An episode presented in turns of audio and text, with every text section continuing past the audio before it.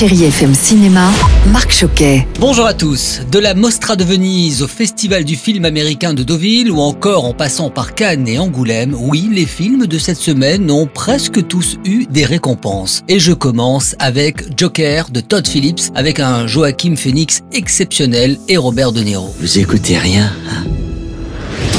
Vous faites que poser les mêmes questions chaque semaine. Dans les années 1980 à Gotham City, Arthur Fleck, un comédien de stand-up raté, est agressé alors qu'il erre dans les rues de la ville déguisé en clown. Alors là, il est méprisé de tous et il va basculer peu à peu dans une espèce de folie pour devenir le Joker, un dangereux tueur psychotique. Joker a reçu le Lion d'Or, récompense suprême à Venise il y a quelques semaines.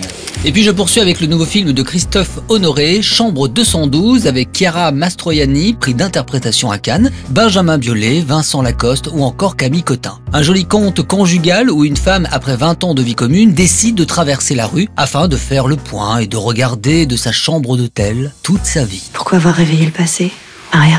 Également dans vos salles, Donne-moi des ailes, le nouveau film de Nicolas Vanier avec Jean-Paul Rouve et Mélanie Douté. Mélanie Douté, bonjour. C'est une belle aventure ce film. Il fait un film à son image, c'est-à-dire que même nous, sur le tournage, on est parti faire une aventure. On est parti faire un film avec Nicolas Vanier, qui nous emmenait jusqu'en Laponie sous des tentes pour tourner à euh, deux heures de n'importe quelle âme qui vive. C'est un des plus beaux souvenirs de tournage que j'ai. Envole-moi, envole-moi jusqu'à la plus belle musique, oui, sur Chéri FM. Et bon ciné à tous. Retrouvez toute l'actualité du cinéma sur chérifm.fr.